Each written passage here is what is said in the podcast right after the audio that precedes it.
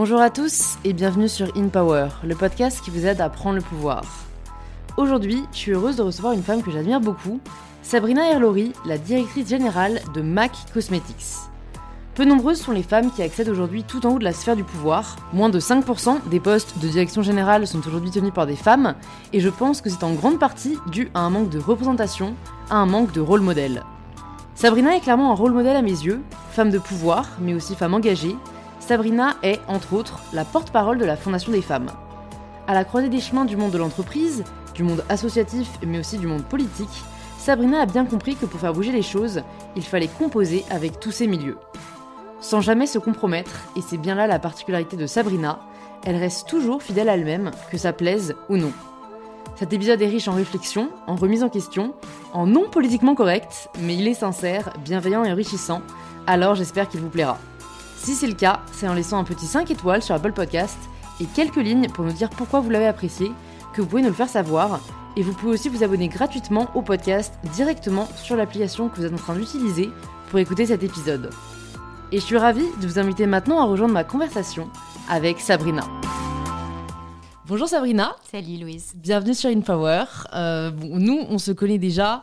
On s'est rencontrés grâce à Camille, qu'on embrasse. Très fort. Euh, et, on s'est très bien entendu parce que euh, on est alignés, je pense, sur nos combats et sur pas mal d'autres choses. Mais on va pas trop en dire d'abord. Est-ce que tu peux te présenter de la façon dont tu le souhaites pour les personnes qui nous écoutent? Euh, ouais, c'est. Euh, donc, je m'appelle Sabrina, j'ai 41 ans. Euh, je suis maman de deux enfants, des jumeaux qui ont bientôt 4 ans. Ça, c'est quand même assez majeur. Ouais. j'ai la chance de diriger une marque de cosmétiques hein, et j'ai en fait quasiment toujours été dans la beauté professionnellement. Et je dirais que je suis une citoyenne engagée. Je crois que ça, c'est un autre point qu'on a en commun, toi et moi et qui fait d'ailleurs que, Camille nous a présenté. Mm. Euh, donc voilà, je, travaille et j'aide différentes assos qui ont tout en commun euh, de, célébrer euh, et d'accompagner et d'aider et d'essayer de solutionner des problèmes liés aux violences faites aux femmes ou à l'éducation de mm. jeunes filles en grande précarité. Qu'est-ce qui a fait que tu te sois engagée dans ces causes? Tu vois, est-ce qu'il il y a un moment dans ta vie où tu t'es dit là, faut que mon engagement aille plus loin? Bah, en fait, j'avais pas d'engagement du tout, donc ça pouvait pas être, euh, on pouvait pas partir de plus bas. Et je le dis de façon hyper décomplexée parce que je, je trouve que euh, l'engagement, ça dépend. Euh, enfin, chacun a son parcours personnel, mais, je crois beaucoup à l'éveil. En fait, je crois qu'il est jamais tard, trop tard. Et je pense qu'il n'y a pas de règle. Et je pense que chacun y va à sa façon et en fait peut y arriver par son chemin. Donc euh, moi, j'étais pas particulièrement engagée. J'avais des vraies convictions. J'avais une histoire personnelle qui faisait que effectivement certaines choses comptaient énormément à mes yeux, mais j'avais jamais passé le cap.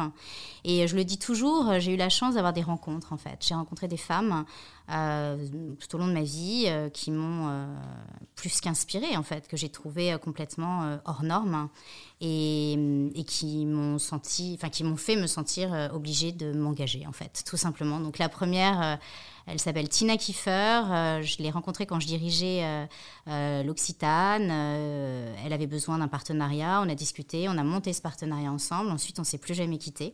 Donc aujourd'hui, j'ai la chance de, d'évoluer à ses côtés. Et puis ensuite, j'ai rencontré euh, deux autres personnes, euh, la présidente fondatrice de la Fondation des femmes, Anne-Cécile Melfert, et Rada Atem de la Maison des femmes de Saint-Denis. Et de façon plus récente, je suis engagée aussi auprès de la Fondation HEC, euh, pour, parce que c'est l'école que j'ai faite, pour lever de l'argent pour les boursiers et pour la jeunesse hein, qui en ce moment est en grande difficulté. Voilà.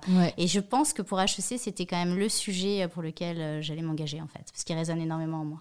Donc voilà, donc en fait, il n'y a pas de, de, de, choses... Euh, Épisodes Non, non, hmm. enfin, il y a vraiment... Euh, moi, je crois beaucoup... Euh, enfin, c'est pas à toi que je vais dire ça, mais tu vois, la sérendipité des rencontres.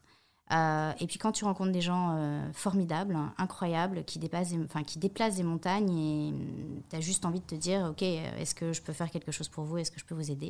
Et quand en plus, ils te laissent la chance de les accompagner, voilà, mm. c'est normal, je trouve. Ouais. Après, ce que je me dis, euh, je me dis qu'il y a peut-être des personnes qui nous écoutent et qui sont frustrées parce que eux n'ont pas l'occasion de rencontrer des gens. Euh, je sais que Enfin, j'essaye maintenant de plus en plus aussi de mettre à la place bah, de personnes qui ont quand même moins accès que nous à un écosystème, tu vois, et que c'est vrai qu'une fois que tu rentres dedans, des personnes peuvent te présenter des personnes et, et c'est très vertueux.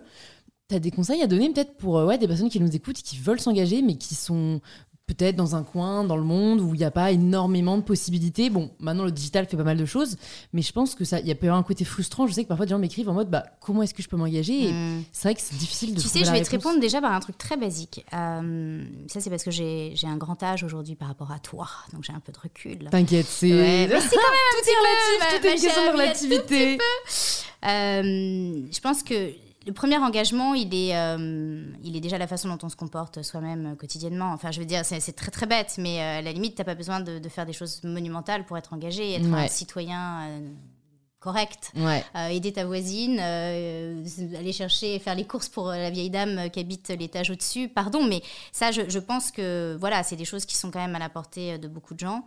Euh, s'occuper des siens, dans sa famille, c'est très très basique ce que je dis, mais, mais je, te promets que moi, parfois, je, suis dans des, dans, des, dans, des conversations, etc., où je me dis, mais en fait, l'engagement, c'est tout et rien à la fois. C'est pas parce que parfois tu vas donner 10 euros à une asso que tu es engagé. et à la fois, c'est génial aussi. Pour moi, euh, tu, je pense qu'il faut faire les choses avec son cœur, comme elles se présentent. Et quand il euh, y, a des gens qui ne sont pas nécessairement engagés dans des assos, mais qui sont en fait des citoyens remarquables. Tu sais, je vais même faire une, blague. En fait, voter hein, dans notre pays aujourd'hui, euh, pour les jeunes générations, je pense que c'est déjà une forme d'engagement. Hmm. Donc, donc, en fait, ça veut tout et rien dire. Hmm. Je pense qu'essayer de se comporter bien, avoir des valeurs. Et puis ensuite, si par contre vraiment on veut rejoindre une cause qui nous dépasse avec euh, voilà une vraie volonté euh, sociétale de faire euh, avancer les choses, je pense qu'il faut d'abord se, se, dire ok qu'est-ce qui compte vraiment pour moi, qu'est-ce qui je pense va changer le monde, ou en tout cas, quel peut être un des leitmotifs de mon engagement. Ensuite, euh, je pense que comme tu le dis, aujourd'hui, avec les réseaux sociaux, euh, slash Internet, c'est quand même assez simple de trouver des jalons. Et puis, il ne faut pas hésiter. Ça, par contre, je le dis euh, pour le coup, et, d'ailleurs, je pense que c'est quand même un des traits de ta génération. typiquement, s'il y a une assoce, un projet qui vous tente, mais ensuite il faut y aller de façon spontanée, écrire, contacter les gens. Enfin, au pire, quoi, les gens vous répondent pas, c'est juste triste, mais en vérité, il y a de très, très, très fortes chances mm. pour que l'assaut en question vous réponde et se dise, OK, toi, à ton niveau local, voilà ce que tu pourrais faire pour nous si ça t'intéresse.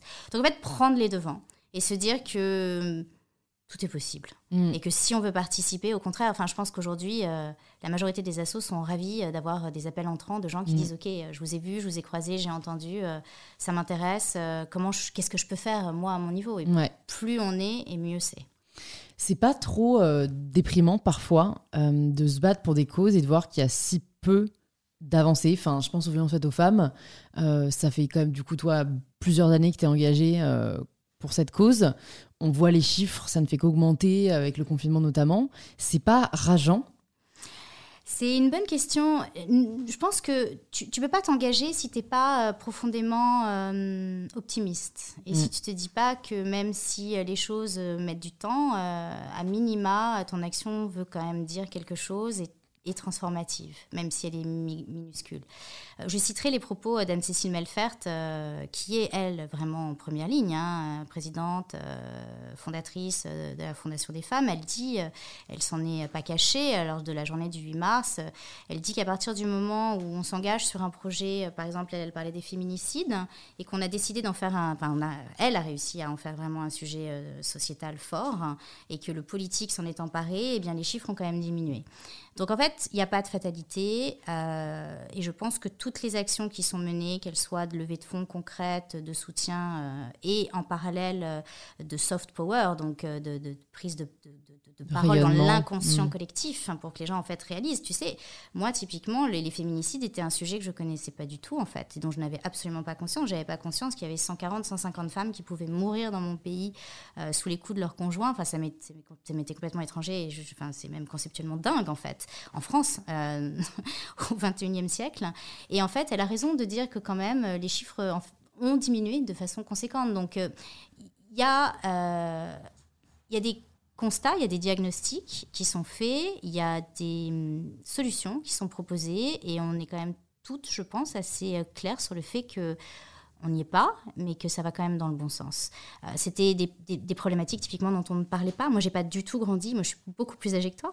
J'ai pas du tout grandi avec euh, ces, sujets. Euh, et pas d'awareness. Il n'y avait pas, il y avait pas hmm. d'awareness. C'était pas relayé par la presse. C'était pas des sujets qui, qui comptaient. C'est presque un peu des sujets de bonne femme. Hmm. Aujourd'hui, c'est des sujets de société. Et ça, c'est déjà un, bon absolument majeur. Pareil, quand tu vois ce que peut faire une Rada thème sur euh, des sujets qui là touchent, euh, enfin, tu vois, des, violences intimes euh, profondes et même les sujets liés à l'avortement. Tu vois, quand aujourd'hui elle milite pour augmenter les délais liés à l'avortement dans notre pays, entre autres de façon circonstancielle liée au Covid, mais pas que, parce qu'en fait, dans d'autres pays, eh bien, eh bien les, délais sont plus longs et que potentiellement ça peut faire du sens par rapport à l'époque.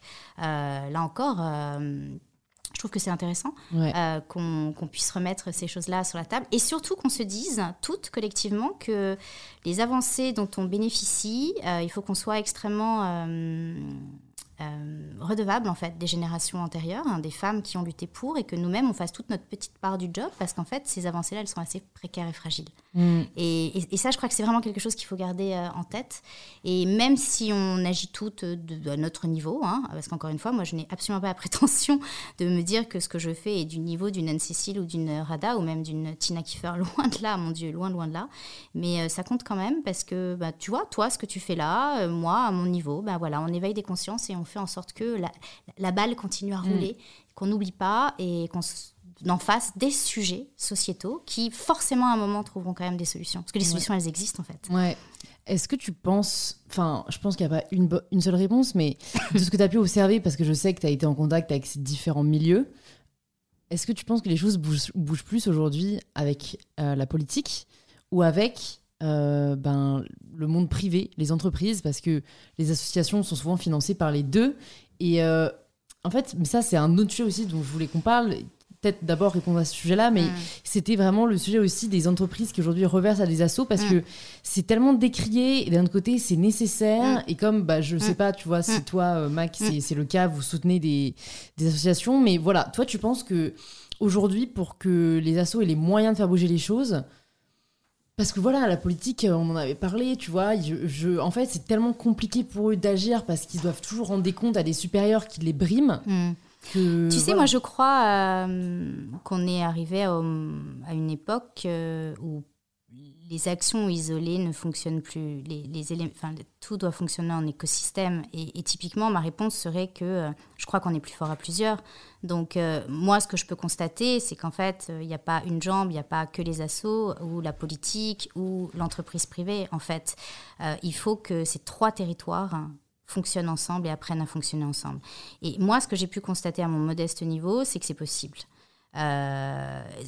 La politique, ça reste majeur. Enfin, moi, moi je ne fais pas du tout euh, partie euh, de ceux qui se disent que ça sert à rien. Euh, je pense qu'il faut beaucoup de courage pour se lancer en politique. Je pense que c'est des métiers très, très cruels. Hein.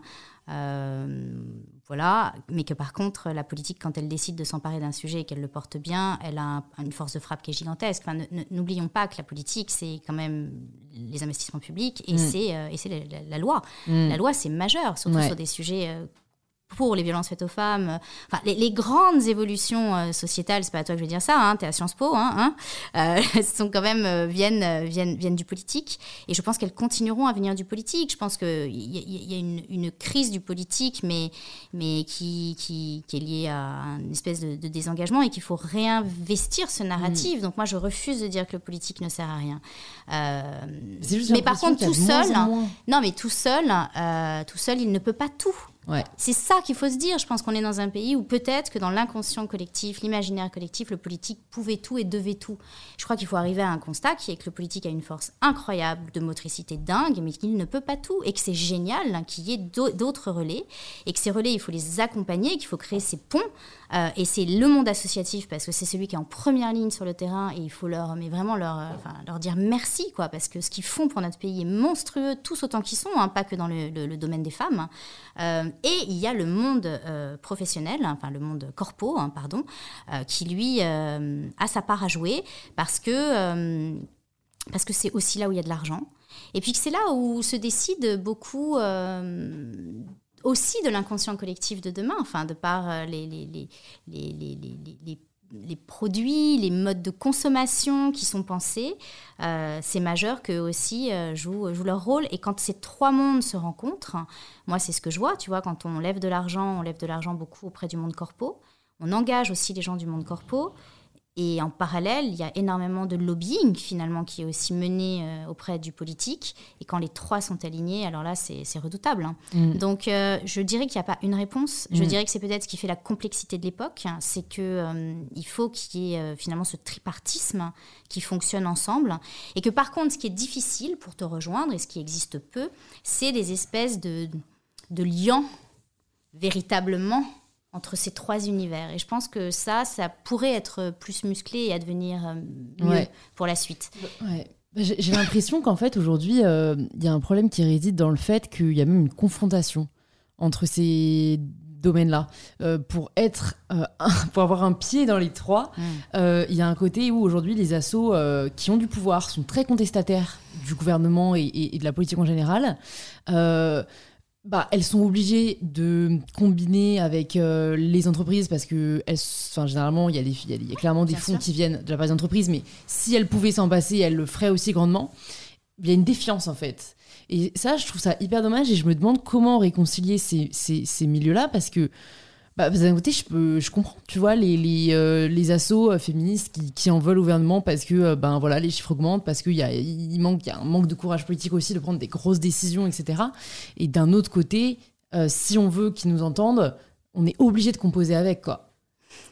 Je pense que... Hum, je pense que c'est le rôle. Hein, tout le monde... Enfin, c'est toujours pareil. Il y a deux choses dans la vie. Il y a, y a hum, les jeux de rôle, les chacun est dans son domaine et doit, et doit, et doit avoir sa position, tu vois. Donc, il est logique, enfin, quand tu n'es pas aligné avec euh, des décisions, euh, il faut euh, le faire savoir. Et en parallèle, je, pense en fait qu'il y a une, une, une, vraie, une vraie vertu à la confrontation et la collaboration en même temps. La collaboration ne veut pas dire que tu es que tu es d'accord avec tout. Et en même temps, c'est pas parce que tu critiques que tu n'as pas envie de collaborer. Voilà, c'est peut-être une réponse un peu euh, naïve que je te fais, ou peut-être certains diront des éléments de langage, mais non. Tu sais, dans le monde professionnel, c'est aussi un peu la même chose en vérité.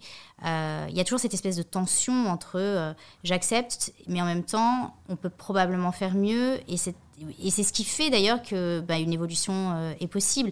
Après, le point euh, important, c'est de, je, pense, hein, c'est de ne pas arriver au point de rupture en fait où la communication est rompue, euh, parce qu'encore une fois, je reste persuadée que ça c'est inintelligent au sens où les trois parties doivent travailler ensemble et que la solution ne viendra pas que d'un des trois, de ces trois piliers dont on vient de parler. Donc voilà, et quelque part, la mise sous pression crée une dynamique vertueuse mmh. aussi. C'est sûr. Est-ce que tu peux nous parler de comment ça s'est fait, euh, ce projet de fondation, là, le dernier en date, euh, euh, du coup, de, financement de bourse HEC? Enfin, ah, En quoi ça consiste? Et après, nous parler un peu plus de ton parcours personnel. Bah, écoute, oui, avec grand plaisir, parce que c'est vrai que c'est une dimension de l'école qui est assez peu connue. HEC a quand même une réputation plutôt très élitiste, d'endogamie sociale, ce qui est pas loin d'être, enfin, ce qui était pas loin d'être la vérité. Hein. Moi, j'étais dans cette école il y a maintenant beaucoup d'années. Je ne sais pas exactement combien, mais pas loin de 20 ans, tu sais, en vérité. Euh, quand je suis rentrée à l'école. Et c'est vrai que moi, j'étais boursière à HEC, on était très peu de boursiers. Euh, et c'était pas quelque chose qui était vraiment top of the agenda, on dira. Hein. Euh, et 20 ans après, il y a aujourd'hui 13% ou 15% de boursiers et la volonté affichée, c'est d'arriver à 25% de boursiers à 5 ans. Donc déjà, quand les gens de la fondation sont venus me voir en me racontant ça, je me suis dit, waouh, c'est génial, et puis ça vous honore, quoi. Donc qu'il y ait déjà 15% de boursiers, je ne savais pas et j'applaudis. Et deuxièmement, euh, que votre roadmap elle soit aussi ambitieuse hein, euh, sur ce sujet finalement de la mobilité sociale euh, et de beaucoup plus d'égalité des chances, moi, ça me dit quoi. Et ensuite, il y a un autre élément que je trouve absolument génial, c'est qu'il y a une volonté d'accompagner en fait des classes préparatoires un peu partout en France et même des collèges et des lycées à la prise de conscience, ne serait-ce que, enfin ça peut te sembler étrange, mais il y a beaucoup de gens, et moi j'en faisais partie, qui n'avaient jamais entendu parler de classe préparatoire, qui ne savaient même pas ce que c'était. Moi, j'ai découvert ce mot en arrivant dans une seconde un peu, dans un lycée un peu élitiste, euh, donc en seconde, où tout le monde se préparait pour une classe préparatoire. Et moi, j'ai découvert ce terme, j'avais 15 ans, tu vois, donc c'est assez dingue. Et en fait, il y a beaucoup de gens qui par eux-mêmes ont des espèces de, de, méconnaissances. Et puis ensuite, même quand on a l'information, de biais psychologiques qui font qu'on se dit mais non, c'est pas pour moi parce que c'est oh, pour des gens tellement plus intelligents, etc. Et en fait, pas du tout. C'est juste qu'il faut les accompagner. Mm. Donc HEC fait également ce job aujourd'hui et dépense finalement beaucoup d'argent euh, pour aller dans les collèges, les lycées euh, et, des des, classes prépa euh, un peu partout en France, en sachant très bien que bah, finalement beaucoup de ces élèves n'intégreront probablement jamais HEC, mais ils le font parce qu'ils considèrent que ça fait partie de leur mission euh, bah, de, de, de, permettre peut-être à, certaines personnes d'élargir de, leurs horizons et de tenter leur chance. Et ça, je me suis dit, OK, s'il y a quelque chose pour lequel je peux m'engager, alors déjà, je, je, me dois, enfin moi, je suis reconnaissante à mon école. Je l'ai pas, été je l'ai pas été pendant longtemps, parce que je pense que j'étais trop jeune et finalement euh, assez immature. J'avais fait ce diplôme, bon, et je n'avais pas trop regardé. I didn't look back, euh, voilà, vraiment. Mais en fait, je, suis très reconnaissante à cette école qui, évidemment, euh, m'a ouvert beaucoup de portes. Surtout, voilà, quand tu as très peu de, de capital social, économique, etc. Mm. c'est un accélérateur euh, évident.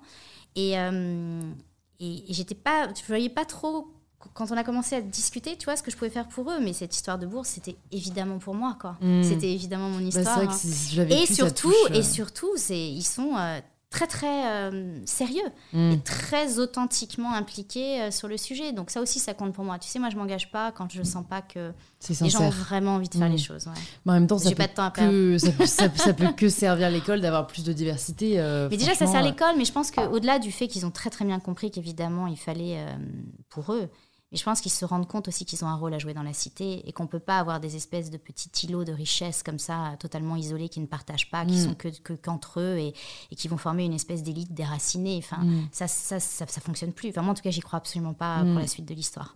Est-ce que tu peux nous parler un peu plus de, du coup, toi, ton, ton parcours euh, personnel Du coup, euh, c'était quoi le milieu dans lequel tu as évolué? Qu'est-ce qui a fait que tu as découvert HEC et que tu as changé de lycée pour découvrir les classes préparatoires? Parce que du coup, si, si je te comprends bien, si jamais tu n'avais pas changé de lycée, T'aurais peut-être au final jamais. Euh, ouais, surtout si j'avais pas eu. Euh, moi, je viens de la classe moyenne, euh, avec des parents incroyablement intelligents, qui probablement n'ont pas eu la chance, eux, de pouvoir faire des, études supérieures, parce que voilà, la vie, mais qui se sont toujours débrouillés. Hein, qui, je le dis souvent, j'ai des parents qui ont toujours beaucoup cru en moi et qui m'ont toujours euh, porté.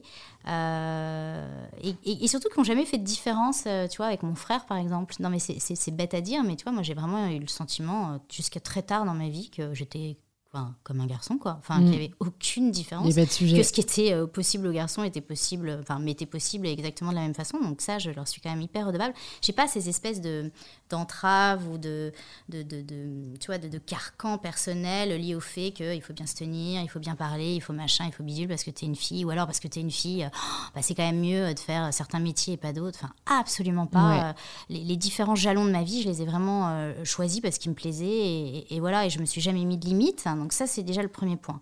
Le deuxième point, euh, en fait, c'est plus des profs.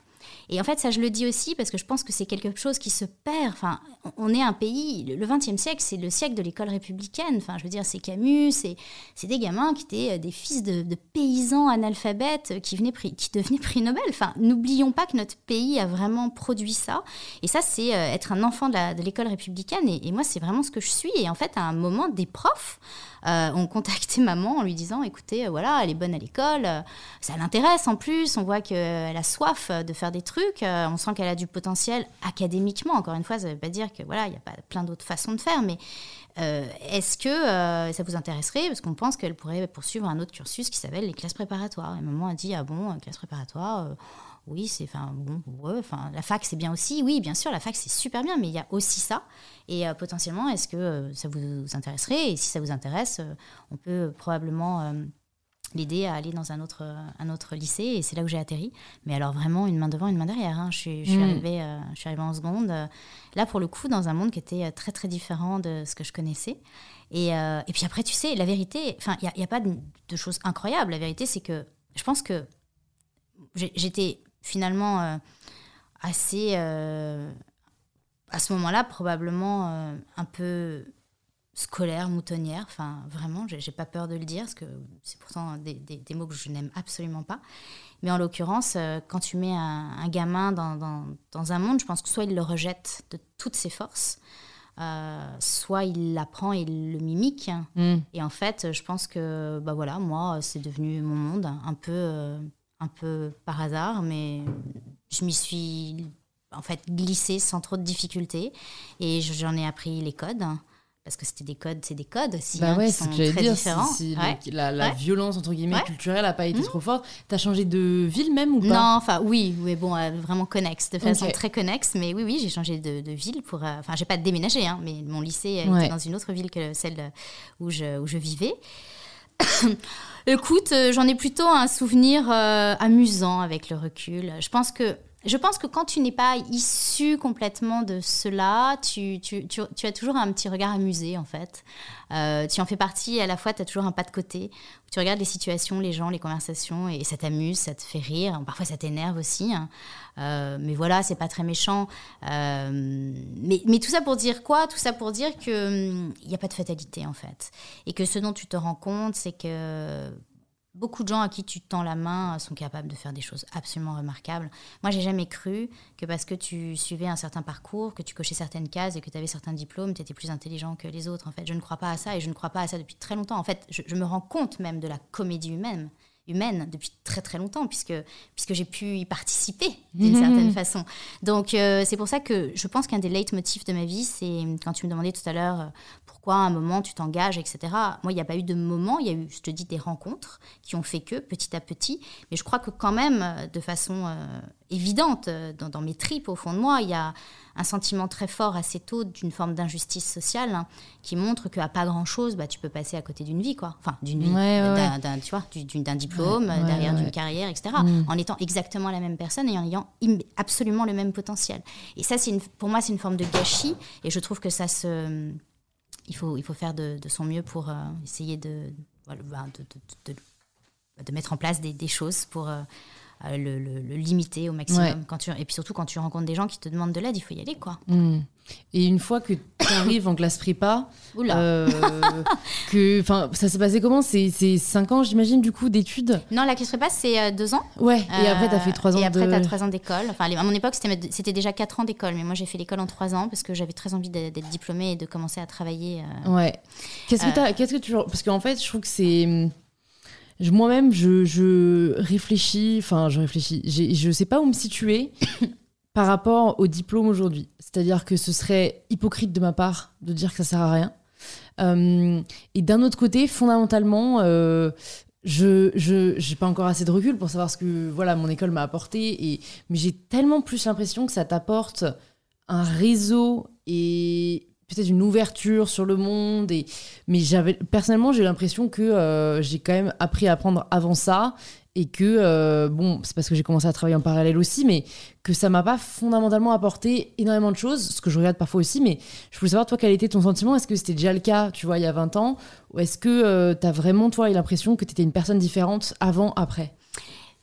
Moi, j'étais je pense que déjà, j'ai pas complètement euh, fait euh, les études euh, que j'aurais souhaité faire. Je pense qu'à 20 ans, j'aurais préféré étudier la philo ou peut-être même aller à Sciences Po, tu vois, faire, en tout cas, continuer des études euh, plutôt de sciences humaines versus des études commerciales. Donc, j'ai pas été très heureuse euh, pendant mon parcours euh, académique dans l'école de commerce en question. rien à voir avec eux, hein, c'était vraiment moi mm. et mes envies à, cette époque, enfin, à ce moment-là. et du coup, j'ai aussi, de par le fait, j'étais boursière moi, donc en fait, j'avais une scolarité aménagée, je travaillais l'après-midi, j'avais mes cours le matin et j'étais pas tellement sur le campus. J'ai eu très peu d'interactions sur le campus finalement parce que ma vie était un peu ailleurs, si tu veux. je donnais des cours de philo, j'avais été une des majors euh, en philo à, l'entrée du concours, donc ça m'avait ça m'avait ouvert plein de portes. Pour le coup, c'était un élément de pub extraordinaire, tu vois, pour avoir recruté des élèves. Euh, je travaillais dans des startups pour euh, gagner aussi un peu de sous, et puis bah, vivre, m'amuser, tu vois, mm. sortir et tout. Donc en fait, j'ai eu finalement, je, dois le reconnaître, assez peu d'interactions à proprement parler dans, dans, dans ma vie étudiante.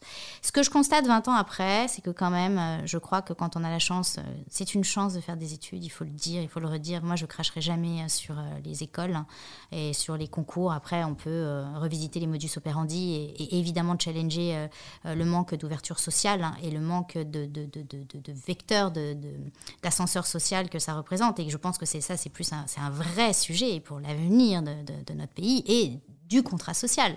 Ça, c'est plus ça qui, m'interpelle et que je trouve qui, mérite qu'on se mm. penche sur la question.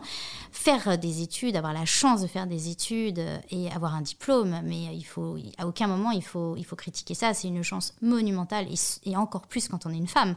Donc, moi, je suis hyper redevable euh, à mon école. Sur le moment, je m'en rendais pas compte, mais en fait, 20 ans après, je me rends compte effectivement de l'accélérateur que ça a pu être pour moi.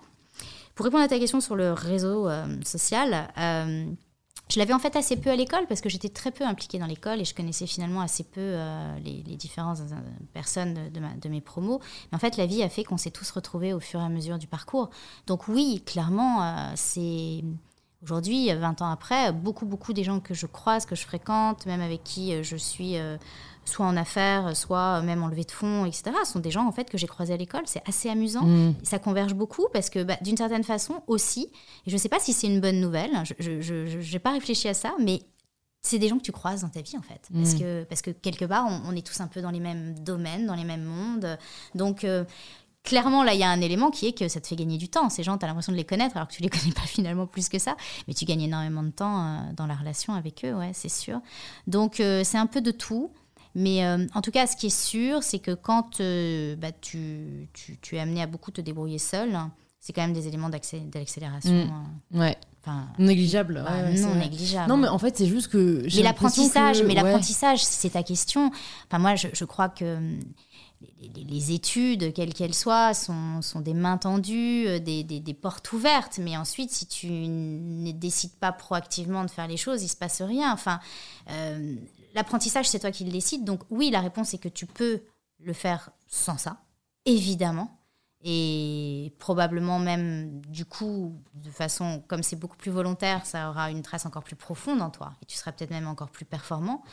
Euh, après, euh, je pense que pour se lancer soi-même dans beaucoup d'apprentissage, il faut une, espèce de, volonté chevillée au corps, hein, que les études quand même te permettent, c'est une façon soft en fait, très encadrée, très confortable. Hein.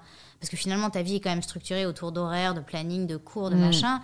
Euh, c'est quand même plus sympa et plus pratique que quand tu dois faire euh, les choses tout seul par toi-même. Enfin, moi, j'admire profondément les gens qui se débrouillent tout seul parce que moi, je ne sais pas si j'aurais la discipline d'y mm. arriver, tu vois.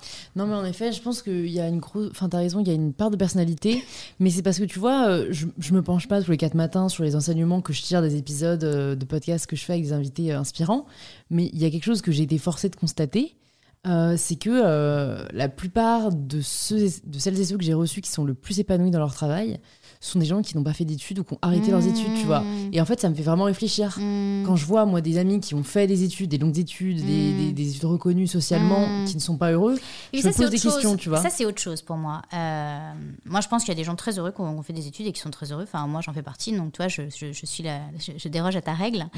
non, je, pense que le, sujet, euh, le, sujet est plus qu'il y a une espèce de conditionnement social. C'est-à-dire que quand tu fais certaines études, on s'attend à ce que derrière tu épouses certaines carrières, certains mm. métiers, que tu rentres dans certaines boîtes et que euh, tu euh, continues toute ta vie sur une voie qui finalement est un peu prétracée. Je pense que c'est ça qui rend malheureux. Ce qui rend malheureux, c'est d'être à côté de sa vie, c'est pas d'avoir fait des études. D'avoir fait des études, c'est un privilège incroyable. Et je crois qu'il faut le. Enfin, je, vraiment, je réitère le fait qu'il faut remercier déjà un pays qui, qui, permette quand même à la grande majorité euh, d'étudier euh, dans des conditions économiques quand même euh, très abordables, hein, parce que même HEC, c'est une école qui est chère, mais par rapport à ce qu'est le monde anglo-saxon, ça ne coûte rien. Enfin, il faut le dire, on a une chance monumentale. Enfin, ce pays, il faut arrêter de se flageller. Ce pays a des, des, des, des trucs incroyables. Donc, voilà. Donc, c'est pas de faire des études qui, qui, qui, qui rend malheureux, c'est peut-être de se planter d'études mais surtout après de se planter de vie. Ah bah ça c'est sûr. Bah en fait c'est là où tu as raison. Euh, enfin. Clairement, euh, moi, je remercie chaque jour la France de, financer une grande partie euh, des études et en tout cas de les rendre beaucoup plus accessibles que dans le monde anglo-saxon. Mais c'est vrai que dans le monde anglo-saxon, tu as moins cette fatalité oui. de tu vas étudier la musique et mm. après tu peux devenir trader en ah, fait. Fondamentalement, j'en connais, tu vois. Je suis absolument d'accord avec et, ça. Et après, je pense aussi que c'est. Enfin, Bien sûr, il y a une part de responsabilité de l'entreprise, mais il y a aussi, je pense, vachement de barrières que se mettent les gens eux-mêmes. En se disant non, mais j'ai étudié le droit, je peux pas demain oui, ouvrir quand même, euh, euh, Mais je, pense que alors, il y a des barrières que se mettent les gens, mais je pense que ça, c'est en train d'évoluer quand même. Je pense que tout le monde a compris qu'on aura tous euh, différentes vies, différentes carrières et qu'il faudra aussi inventer nous-mêmes nos outils de travail à un moment. Mm. Enfin, je pense que ça, c'est, ça, commence en tout cas à vraiment faire son chemin. Dans ta génération, je pense que c'est un acquis. Même dans la mienne, c'est en train, alors que vraiment, on n'a pas du tout été conditionné comme ça. C'est clair. Je pense que c'est en train de faire son chemin. Euh, après, euh, clairement, pour moi, il y a une responsabilité du monde corpo, enfin, et du monde corpo et de, de, de tous les mondes qui que sont la chasse de tête, etc. On est dans des mondes, effectivement, euh, qui mériteraient d'être plus ouverts dans la réflexion. On est beaucoup dans le copy-paste, en fait. Et du coup, on a besoin de se rassurer en se disant qu'on va dupliquer à l'infini euh, des modèles un peu similaires. Je dirais cependant que je pense que c'est en train pas de mourir, mais c'est en train quand même de changer parce que en vérité, les nouveaux métiers, on les connaît pas. Euh, et que je crois qu'on on, commence quand même à réfléchir et à se dire qu'on mise sur des potentiels, donc sur des gens qui pourront acquérir des skills, parce que ça reste des skills, hein, tu vois, tu te formes au truc, mm. mais qui par contre euh, ont euh, dans leur personnalité, justement, l'envie d'être un défricheur, euh, d'être créatif, euh, de servir, euh, qui sont passionnés par certains, certaines, tu vois, verticales, sujets, etc. Et je pense que de plus en plus, quand même, les, organisations se rendent compte que ce qui compte, c'est de détecter les personnes avec la bonne, le, je dirais, l'espèce de bon corpus de valeurs et la bonne prédisposition. Et ensuite, finalement, on, formera les gens et on y arrivera. Quand je dis ça, il faut le prendre avec des pincettes on en est au, démarrage, mais je crois quand même que c'est le sens de l'histoire. Mm. Donc il faut, il, faut, il, faut, il, faut, il faut se détendre par rapport à ça. Par contre, ce qui est clair, et c'est par contre, enfin ça, j'en suis persuadée, il faut pas être naïf. On, rentre dans des, dans, des, dans des époques où il va falloir se former en continu. Enfin, justement, j'ai envie de te dire l'espèce de blague de euh, t'as fait l'ENA ou HEC à 23 ans et quand euh, tu es à ton enterrement, on te rappelle que tu étais major de l'ENA. Enfin, je veux dire, ça, c'est terminé pour le coup. Déjà, pour des raisons objectives, mais même au-delà de ça, mais ça, c'était très, c'est un, un, un, prisme très français. Enfin, je veux dire, en France, on te demande les études que tu as faites 30 ans après les avoir faites. Enfin, c'est du délire. Enfin, enfin je veux dire, tu as, eu une carrière, tu as fait des trucs. Enfin, toi, tu es de, de, plein d'autres choses. Mais. Euh, mais par contre, ce qui est sûr, c'est que c'est plus ton diplôme de sortie qui va conditionner ta vie. Ce qui va conditionner ta vie, c'est ta formation en mm. continu, ton envie de faire des choses, ta volonté, euh, ton, ton, ton, travail, et puis, euh, et puis tes soft skills. la capacité que tu auras à, nouer des liens et à créer des ponts entre les mondes, parce que c'est ça l'avenir. Hein. Qu'est-ce que tu regardes et qu'est-ce que tu attends quand tu recrutes? Moi, j'ai envie de, de... Déjà, j'ai beaucoup besoin de gens passionnés. Moi, c'est hyper important de me dire que je travaille avec des gens euh, qui euh, ont presque plus envie que moi de faire des choses, tu vois. Euh, voilà, moi, le côté très, bon, bah, moi, je suis là pour mon job et pas plus, même si je suis super skillée, ça, ça vraiment, je reconnais, ça ne me fait pas très, très vibrer. Et puis, le deuxième élément, j'ai envie de de gens qui ont une dimension. Voilà, moi, je, vais essayer de te le définir comme ça. J'aime bien des gens qui sont très loyaux et, qui délivrent, donc qui sont fiables, mais qui sont aussi très punk. Moi, j'ai énormément besoin. Tu vois, moi, je, pars du principe que je, sais loin, enfin, je ne sais pas tout du tout, euh, que même il y a énormément de dimensions dans l'époque euh, qui sont très nouvelles euh, et que moi-même j'appréhende probablement que partiellement. Et j'ai besoin de me dire que je vais m'entourer de gens euh, qui, bah, qui vont être force de proposition, qui vont voir des choses que je ne vois pas. Et ça, je trouve que tu le sens assez rapidement dans les gens quand tu les mm. rencontres, tu vois, cette espèce de force de proposition. Euh, donc la passion et euh, le, côté très défricheur et ne pas avoir peur de faire un pas de côté, mais tout en étant quand même assez, enfin voilà, de délivrer, parce qu'au final, le métier, c'est quand même délivrer dans des espaces-temps précis, etc. Donc voilà, je dirais ces deux, ces deux dimensions sont hyper importantes pour moi. Et c'est pas trop dur aujourd'hui de de, dénicher ses talents. Euh, j'ai l'impression que c'est. Enfin, comment vous faites euh, J'imagine que Mac reste quand même une marque euh, très admirée, donc très contactée, mais est-ce que toi, tu essayes de. Faire de la veille de ton côté, repérer des talents Je pense que tu as, pour en parler de façon très générale, hein, je pense qu'effectivement, tu as des secteurs d'activité ou des marques qui sont plus ou moins euh, appealing. Mais en parallèle de ça, moi, je trouve que c'est génial parce que ça, ça, ça, oblige les managers, dont je fais partie, à une grande euh, humilité et obligation à soi-même, en fait, de, mettre beaucoup sur la table ses valeurs personnelles, euh, son modus operandi personnel, donc de se remettre aussi en question et puis de donner envie. Enfin, je veux dire, moi, je pars du principe. Moi, j'ai jamais eu trop de problèmes pour, pour recruter. J'ai de la chance, mais parce que je pense qu'il y a une. enfin, je, moi, je fais. J'essaie de donner envie aux gens, quoi. Je pars pas du principe que c'est unilatéral, c'est moi qui décide, c'est une relation, c'est quelque chose qui va se faire à deux. Enfin, on va se choisir mutuellement, on va avoir envie ensemble de faire un bout de chemin. Donc, un entretien, c'est à la fois la personne qui évidemment doit me donner envie, mais il faut que moi aussi je donne envie à la personne. Sinon, évidemment, mais même dans l'interaction, en fait, la personne ne donnera pas le meilleur d'elle-même, et l'entretien sera 30% de ce qui pourra être.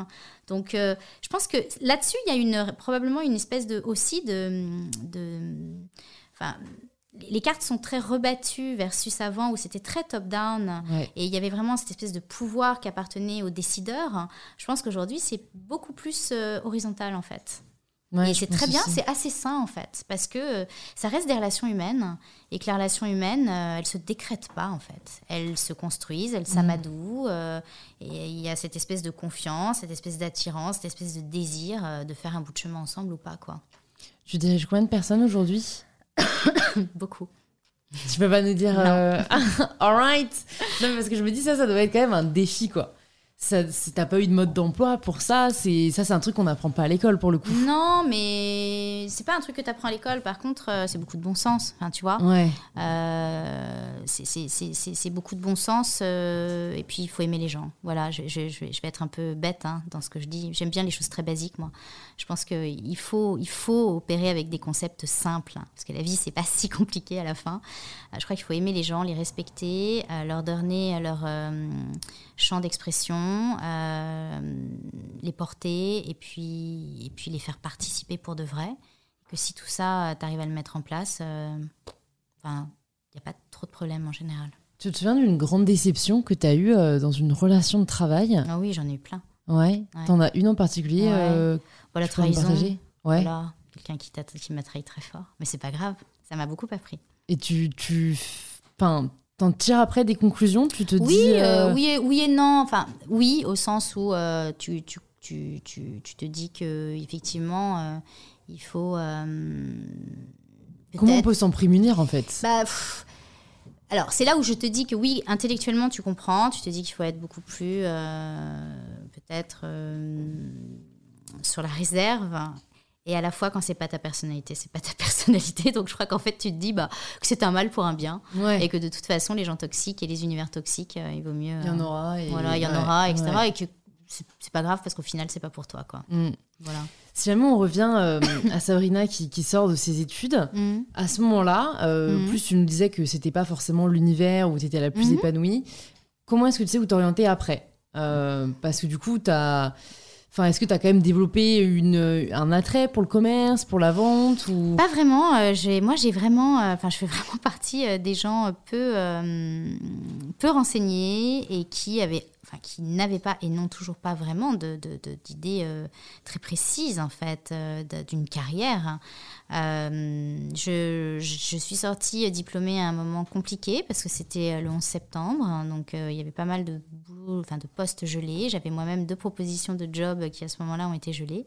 Et en fait, je suis partie, j'ai pris la tangente, j'ai fait une rencontre justement euh, quelqu'un m'a proposé de le rejoindre. C'était une entreprise, euh, enfin une petite boîte, euh, on dirait aujourd'hui un quasi mode start-up, tu vois, qui faisait de, la, du développement et de la commercialisation de licences de parfums partout dans le monde. Et la personne m'a, enfin cet entrepreneur m'a dit voilà, vous allez voyager. Je me souviens, moi, quand il m'a dit vous allez voyager, je me suis dit waouh, c'est génial. Enfin, moi, je rêvais de voyager, j'avais très peu voyagé. Et il m'a dit je vais surtout vous faire voyager en Amérique latine moi, c'était mon rêve, en fait. Enfin, je, tu vois, je suis d'origine espagnole par ma grand-mère. J'ai toujours adoré. Enfin, je sais pas, j'avais des espèces de. Je sais pas, de. de rêve. Mais ouais, de rêve, enfin, hmm. de fantasmes, en fait, de trucs sans vraiment mettre des mots dessus ni quoi que ce soit. Je ne savais absolument pas à quoi m'attendre, mais je, voulais découvrir ces territoires.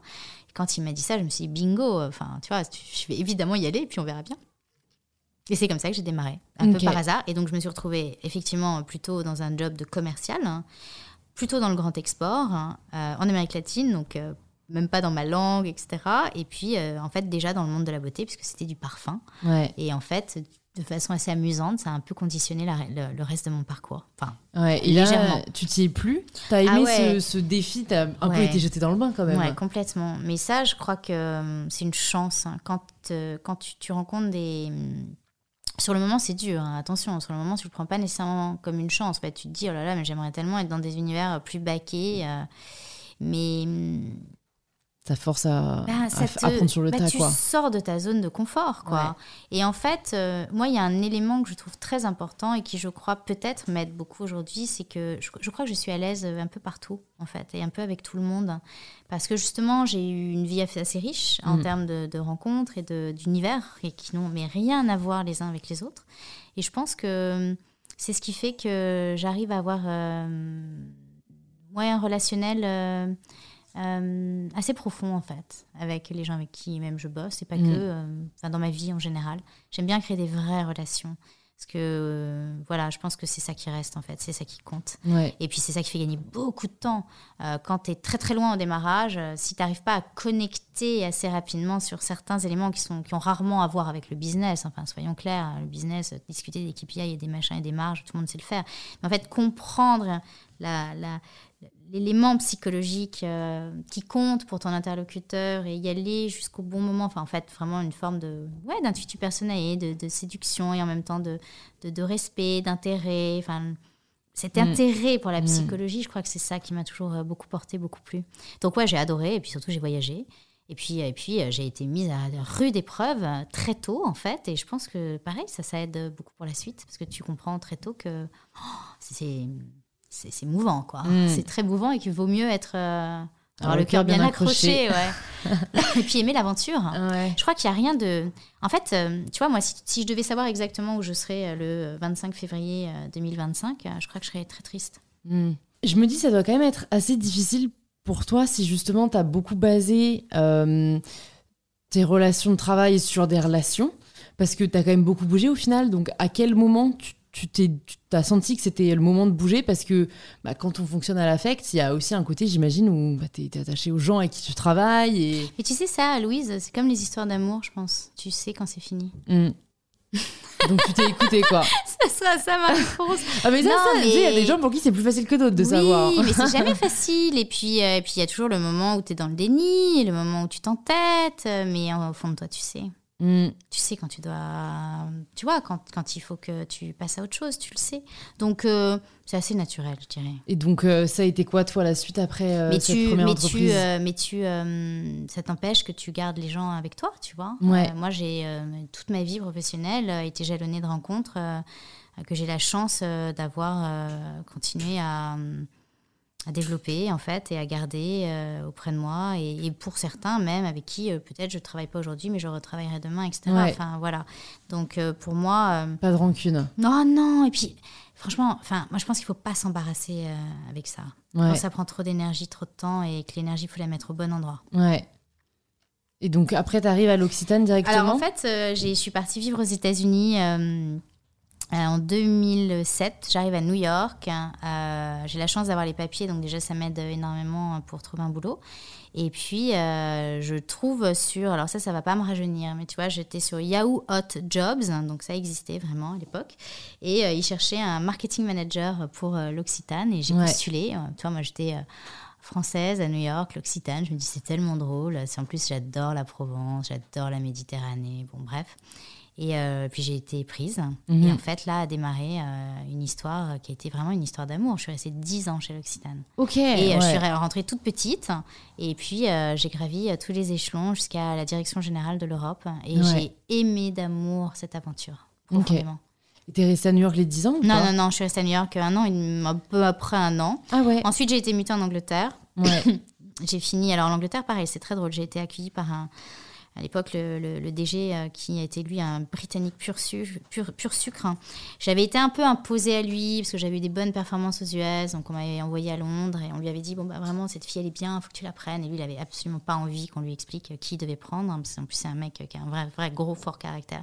Aujourd'hui il dirige The Body Shop, c'est le CEO de The Body Shop. C'est mon mentor, il s'appelle David Boyton, je l'adore. Et vraiment il m'a fait la misère pendant six mois. Mais la misère, c'est-à-dire vraiment il m'a pas dit bonjour, quand il nous parlait en meeting, il me regardait pas. Enfin, vraiment, il m'a éprouvé, quoi, parce qu'il euh, voulait voir euh, ce que j'avais dans le bide. Et l'espèce de petite française, bon, déjà, les Britanniques et les Français ont quand même un petit différent euh, millénaire. Et puis, cette espèce de petite française, comme ça, parachutée, etc. puis lui, c'était un retailer, il venait de chez Tesco, Watson, c'était un mec de terrain, dur, tu vois. Donc, la nana, là, il s'est dit, OK, celle-là, je vais n'en faire qu'une bouchée. Et, euh, je l'ai bluffé, quoi. mais vraiment, enfin, je te le dis sans prétention, mais en fait, il s'attendait tellement pas à ça. Il s'est dit, mais la vache. Et après, ça a été l'amour fou. Hein. Après, ça a été euh, le mec euh, qui a vraiment, lui et le CEO de l'Occitane, ils ont vraiment fait ma carrière hein, en me positionnant sur des jobs probablement trop gros pour moi, jeune, mais parce qu'ils se sont dit, elle en a dans le bide, en fait, et elle mérite, et elle a du cran, et elle est bosseuse, et, et elle aime cette boîte pour de vrai et elle veut la servir, donc go for it, quoi. Et je ne leur serai jamais aussi reconnaissant. Et même David, tu vois, je lui en veux même pas de m'avoir mise à l'épreuve. J'ai aucun souci à ce qu'on me mette à l'épreuve. Je pense que, à minima, mettre à l'épreuve, c'est déjà une forme de respect. Ça veut dire que quelque part, on donne sa chance à quelqu'un. Je pense que le pire, le pire des impolitesses, c'est de ne pas donner la chance aux gens. C'est vrai. Donc voilà. Mais comme, enfin, je me dis, il y a quand même aussi pas mal d'enseignements à tirer là, de, de Comment, euh, si des personnes euh, souhaitent évoluer dans une boîte qu'ils apprécient sincèrement, mais peut-être sont, voilà, ils, sont, ils stagnent, ils sont bloqués, quel conseil t'aurais à leur donner pour euh, bah, essayer de voilà, bah, reprendre un second souffle Je pense qu'il n'y a pas de règle. Hein. Il y a une règle, certes, quand même, si, qui s'applique, c'est aussi la chance. Hein. Non, mais c'est ah, Toi, tu, fais partie de la ah, team. Euh, non, mais je fais pas partie de la team chance au sens où c'est pas que de la chance. Mais enfin, il y a vraiment des gens qui ont des carrières incroyables. Tu, les, tu, tu te dis, euh, bon, ok, bon, bah, ils ont euh, toutes les planètes qui ont été alignées à plein de moments. Voilà, ça existe. Et, et moi-même, j'ai, eu, j'ai eu ça aussi. Enfin, je veux dire, j'étais au bon endroit au bon moment, j'ai fait les bonnes rencontres. Donc, tu peux pas mettre ça de côté. La chance compte. Enfin, l'endroit où tu nais, euh, les parents avec lesquels tu grandis, euh, ça conditionne quand même conséquemment ta mm. vie. Donc la chance, bien sûr que ça existe. Et la malchance aussi, par ricochet. Par contre, euh, une fois qu'on a mis ça de côté, hein, la chance, ça se provoque aussi. Donc moi, je dirais deux choses. Je dirais qu'il y a quand même une chose très importante, c'est qu'il faut du mieux qu'on peut choisir son manager.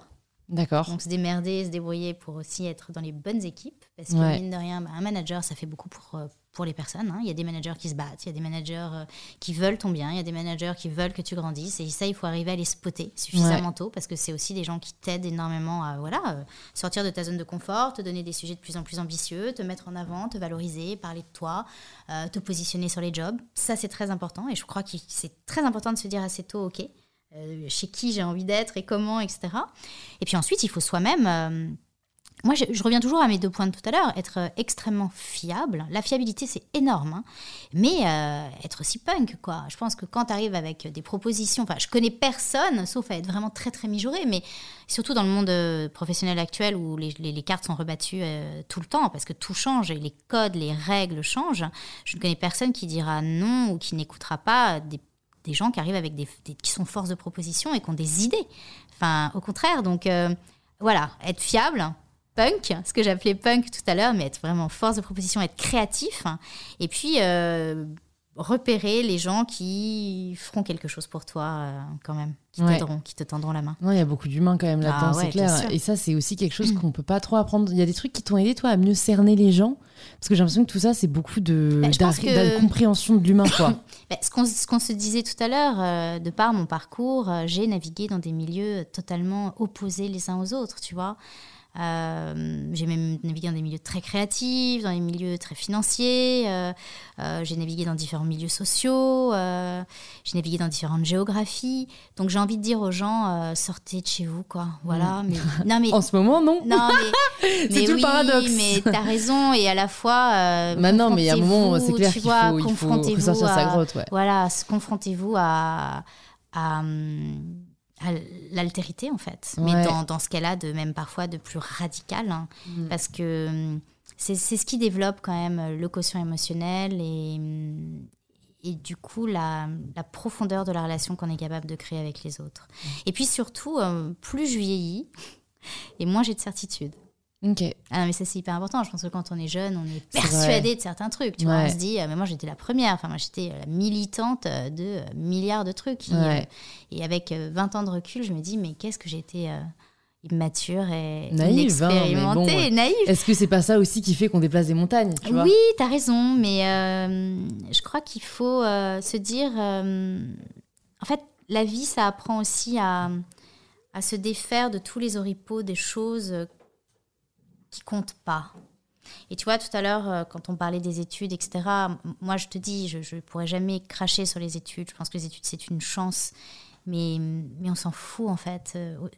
Des diplômes. Enfin, 20 ans après, c'est plus ce qui compte. 30 ans après, c'est plus ce qui compte. Ce qui compte, c'est ce que tu es devenu comme personne et la qualité des relations euh, et la qualité de ce que tu mets euh, dans ta Mm. vie, quoi. Mm. Euh, et j'y suis pas du tout. hein. Moi, c'est, enfin, je pense que ça, c'est, c'est le chemin de la vie, justement. Mais euh, je crois que au fur et à mesure de la vie, tu, tu retires plein de choses, en fait. Tu- Ouais. Tu, t'es, tu t'es battu pour en avoir plein. Et en fait, à un moment, il faut que ça soit simple. Ouais. Il faut que la relation et le rapport aux choses, au monde, soit hyper simple Mm. et reviennent à des choses élémentaires qui sont, euh, tu sais, des trucs très bêtes. Je me souviens très bien, j'avais lu, euh, j'avais trouvé ça génial, euh, une biographie, euh, pourtant c'était, enfin, c'était la biographie d'un banquier d'affaires, un grand banquier d'affaires qui a marqué vraiment le XXe siècle, euh, qui était assez talentueux, génial, visionnaire, etc. Et euh, à un moment, il avait cette question. Alors, toi, là, vraiment, ça ne vient pas de moi, hein, mais je trouve ça assez génial. On lui avait dit euh, Qu'est-ce que vous avez essayé de faire dans votre vie ou quelles traces vous avez voulu laisser ou de quoi vous êtes fier? Enfin, je ne sais plus exactement quelle était la formulation, mais je me souviens de sa réponse qui était Vous savez, je crois que quand on essaie d'être un, bon ami, un bon patron, un bon père, un bon fils un bon mari, c'est déjà pas mal. Et c'est débile en fait, mais je te promets que ça, ça doit rester euh, le leitmotiv en fait. Ouais. Voilà. Ce que je trouve difficile, c'est toujours la différence entre la théorie et la pratique. Mhm. Et en fait, je trouve que c'est difficile pour être ce genre de personnalité euh, qui, qui a du mal à être satisfaite de ce que je fais et qui veut toujours plus, alors que fondamentalement, j'ai compris que c'est pas ce qui rend heureux d'avoir plus. Mhm.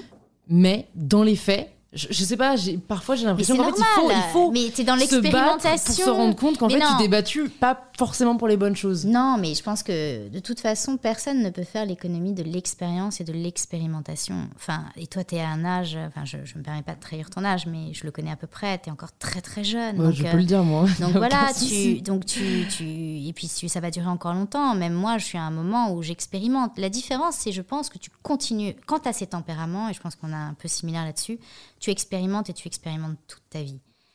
La, la différence, c'est que tu, tu, tu n'en attends pas la même chose. Mm. Tu ne le fais plus pour prouver aux autres ou pour euh, exister ou pour qu'on te dise c'est bien, etc. Tu, tu le fais parce que ça fait du sens, euh, parce que ça fait du bien et parce que c'est voilà vital pour toi. Mais c'est ça qui change en fait. C'est- Ouais. C'est ça que j'appelle la simplification des choses. Mm. Euh, je crois vraiment hein, quand même qu'avec euh, qu'avec la, vie qui passe et les épreuves, les combats, les, trahisons, les tristesses et l'apprentissage et les joies aussi euh, et les merveilleuses rencontres, etc. Tu te rends compte que t'es qu'un tout petit machin dans un truc très très gros qui te dépasse. Et je pense que tu as quand même un besoin de transcendance. Enfin, en tout cas, moi, c'est mon cas. Et, qu'en fait, servir le collectif à ta façon, Mm. Moi, je- tu vois, aujourd'hui, euh, c'est aussi beaucoup dans mon, engage- mon engagement euh, social, sociétal, je sais pas comment on dit, et dans le fait d'essayer d'être une bonne personne au quotidien, euh, que je trouve énormément de bonheur. Mm. Je suis hyper heureuse, enfin, ça me remplit. Ouais. Je pense que c'est ça, tu vois. Il y a, pendant très longtemps, et, et- et Ouais. même encore après, tu, tu fais des choses parce que tu remplis un vide. Mm. Puis à un moment, tu as aussi un peu moins besoin de remplir parce que finalement, tu as, réussi à te remplir différemment. Ouais. Et je pense que ça, c'est intéressant. Et c'est pour ça qu'on en revient toujours à l'humain et qu'on en revient toujours à la qualité des relations et qu'on en revient à un truc auquel moi je crois beaucoup. Alors, c'est un mot euh, hyper galvaudé et qui a l'air crétin, mais moi je crois en l'amour très très fort. L'amour sous toutes ses facettes. Enfin, l'amitié, euh, l'amour euh, filial, parental, euh, la vie sentimentale et la vie professionnelle qui est aussi une forme de, d'amour que tu donnes aux gens. Euh, moi, ça, moi c'est, le, c'est, c'est un des trucs les plus Mm. importants de ma vie. Qu'est-ce que tu dirais à Sabrina euh, qui sort euh, d'HEC Je lui dirais. euh, Je lui dirais, t'aurais dû te faire plus de potes hein, et probablement kiffer beaucoup plus ta scolarité que tu ne l'as fait parce que je suis vraiment passée à côté de l'école, moi. Totalement. Mais parce que donc tu disais que comme tu étais boursière, tu avais un peu du temps aménagé. Ouais, et puis ça m'intéressait pas. Enfin, tu vois, j'étais pleine de préjugés aussi parce Ouais. que euh, je me disais, oh là là, ils sont tous là à se bourrer la gueule, euh, à faire leur petite. Enfin, ça m'intéresse pas. Moi, j'ai- j'ai d'autres choses plus importantes et plus intéressantes à faire. Et, euh, et je pense que je suis passée à côté de plein de gens que j'ai finalement, heureusement, rencontrés plus tard dans ma vie. Mais, euh, mais oui, j'aurais dû beaucoup plus m'amuser. Je me suis pas beaucoup amusée en vérité. Mm. Mais c'est pas grave, je me suis, je me suis bien rattrapée après. mais je, lui dirais ça, je lui dirais écoute, écoute-moi bien. C'est une seule fois dans la vie, là, c'est trois ans d'études. Donc tu sais quoi, faut aussi kiffer. Voilà ce que je me dirais. Mm. C'est grave un truc que j'essaie de garder en tête. c'est un truc que m'a dit mon, oncle. Alors je pense même pas qu'il écoutera ce podcast, mais sait-on jamais. Il a énormément travaillé, euh, bah, énormément travaillé quoi, depuis ses 20 ans, euh, là aujourd'hui 55 ans. Enfin, en tout cas de ses 20 à 50, il a vraiment trimé. Euh, et en fait, aujourd'hui, tu vois, il dit il, profite vachement, alors que pourtant il dirige, tu vois, un, truc et tout. Mais en fait, il, a cette expression, je crois que je l'ai déjà dit une fois dans un podcast, mais il a cette expression, il dit Ouais, quand je bossais comme un connard. Mm. Et en fait, ce truc de où il se regarde lui-même en se disant Mais pourquoi je me suis tué au travail en fait Que j'essaie de mm. garder en tête parce qu'en fait, il dit bah, Ce que tu retiens après 55 ans, mm. c'est pas forcément les heures supplémentaires que tu as fait, mais c'est les moments passés avec ta famille, avec les personnes que tu aimes. Et mais bon, voilà, euh, mm. comme tu dis, quand on a une personnalité peut-être euh, comme la nôtre où on veut prouver des choses, se prouver des choses, on pense que c'est ça qui va nous remplir. Mm-hmm. Alors moi, ça me fait du bien d'entendre des personnes qui disent au final, mm. ce qui compte, c'est aussi l'amusement que tu passes aussi dans ta vie. quoi. Bien sûr, mais je pense que tu t'amuses euh, dans tous tes projets. Donc toi, tu es plutôt sur la très mm. bonne voie, j'ai envie de dire. Hein ouais, ouais, mais bon. Je suis pas très inquiète pour toi. C'est sûr, c'est sûr, mais bon, je pense que c'est, enfin, tout est une question d'équilibre. Et c'est vrai que encore une fois, de l'extérieur, euh, enfin, c'est sûr, hein, je reçois aussi pas bien le message. Non, mais il y a des gens boulimiques, tu vois. Enfin, il y a un moment, tu peux pas non plus aller contre ta nature. Enfin, tu, tu es, une boulimique, tu es une boulimique, et c'est super. Euh, je pense que la question, c'est plus, et ça, c'est ton, c'est ton rapport à toi-même. C'est pourquoi tu fais tout ça.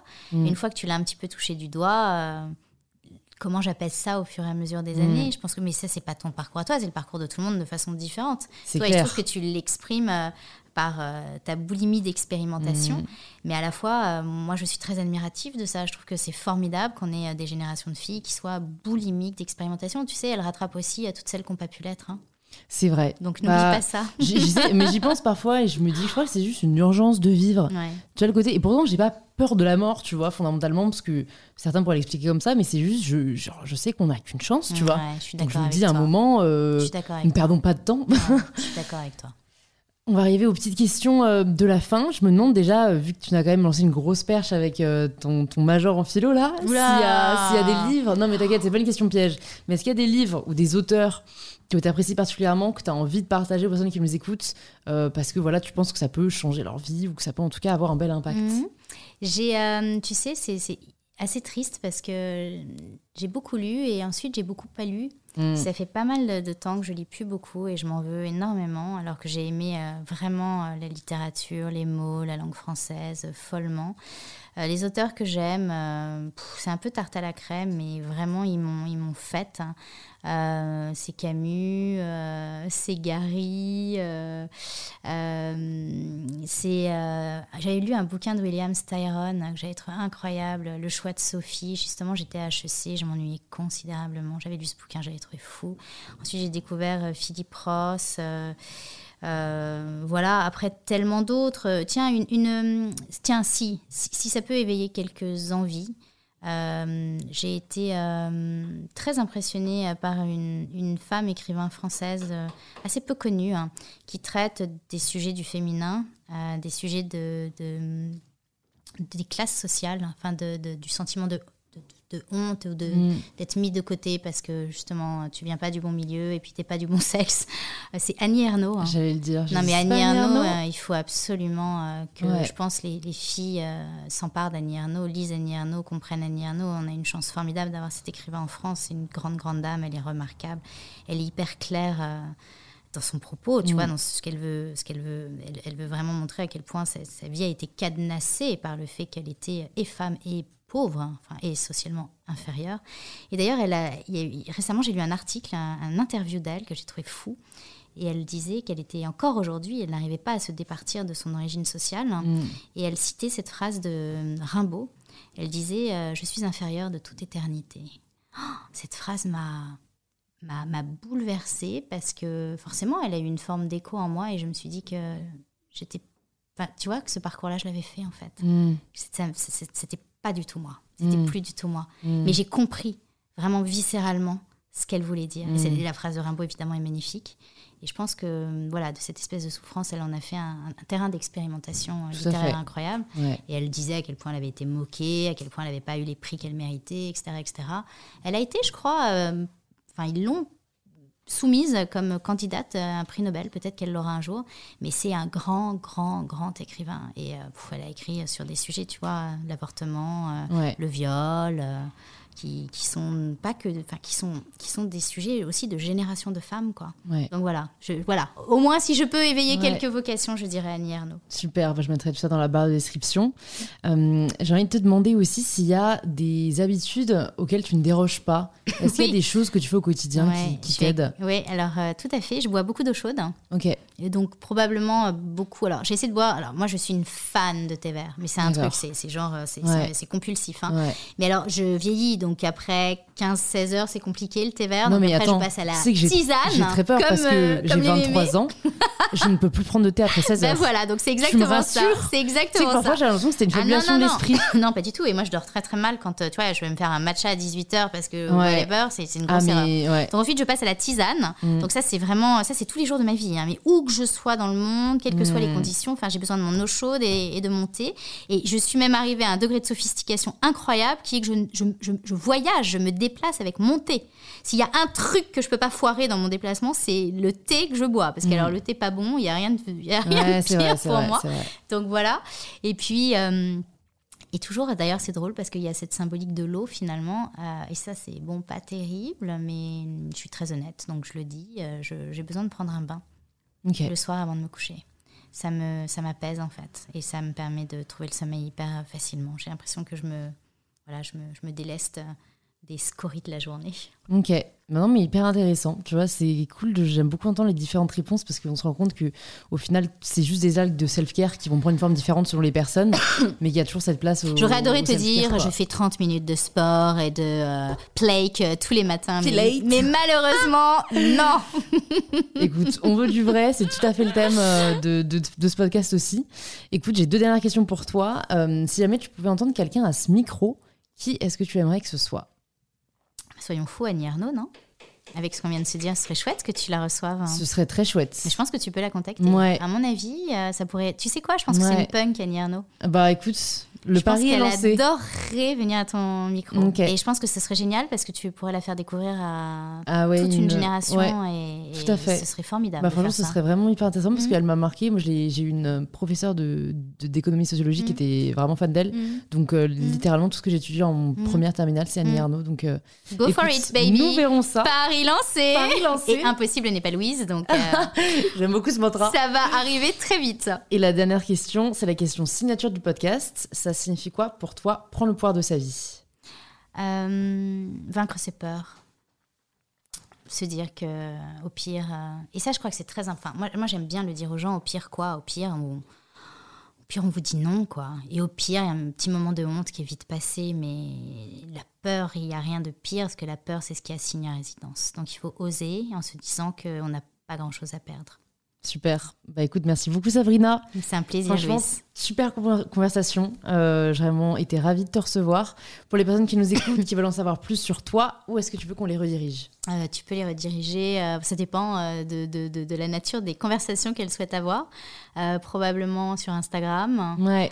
donc Sabrina Erlori, sinon sur LinkedIn, Sabrina Erlori Rouget, ou sur Facebook, sur Messenger, enfin voilà, en gros, les Ouais. réseaux sociaux, basico-basique, avec plaisir, j'ai aucun souci, j'adore euh, la conversation. Donc, euh, Super, voilà. ouais, je confirme, elle est très active sur Instagram, donc je mettrai tout ça dans les notes du podcast et je te dis à très vite. Je te remercie Louis, je t'embrasse. Merci de vous être rejoint à ma conversation avec Sabrina. Si elle vous a plu ou inspiré, n'hésitez pas à nous le faire savoir en story et en post Instagram en nous taguant arobase Sabrina Erlori et mybetterself. On est toujours hyper contente de voir vos retours. Vous pouvez aussi vous abonner gratuitement sur l'application que vous êtes en train d'utiliser si vous souhaitez écouter d'autres épisodes inspirants et je vous dis à très vite pour un tout nouvel épisode d'InPower. Power.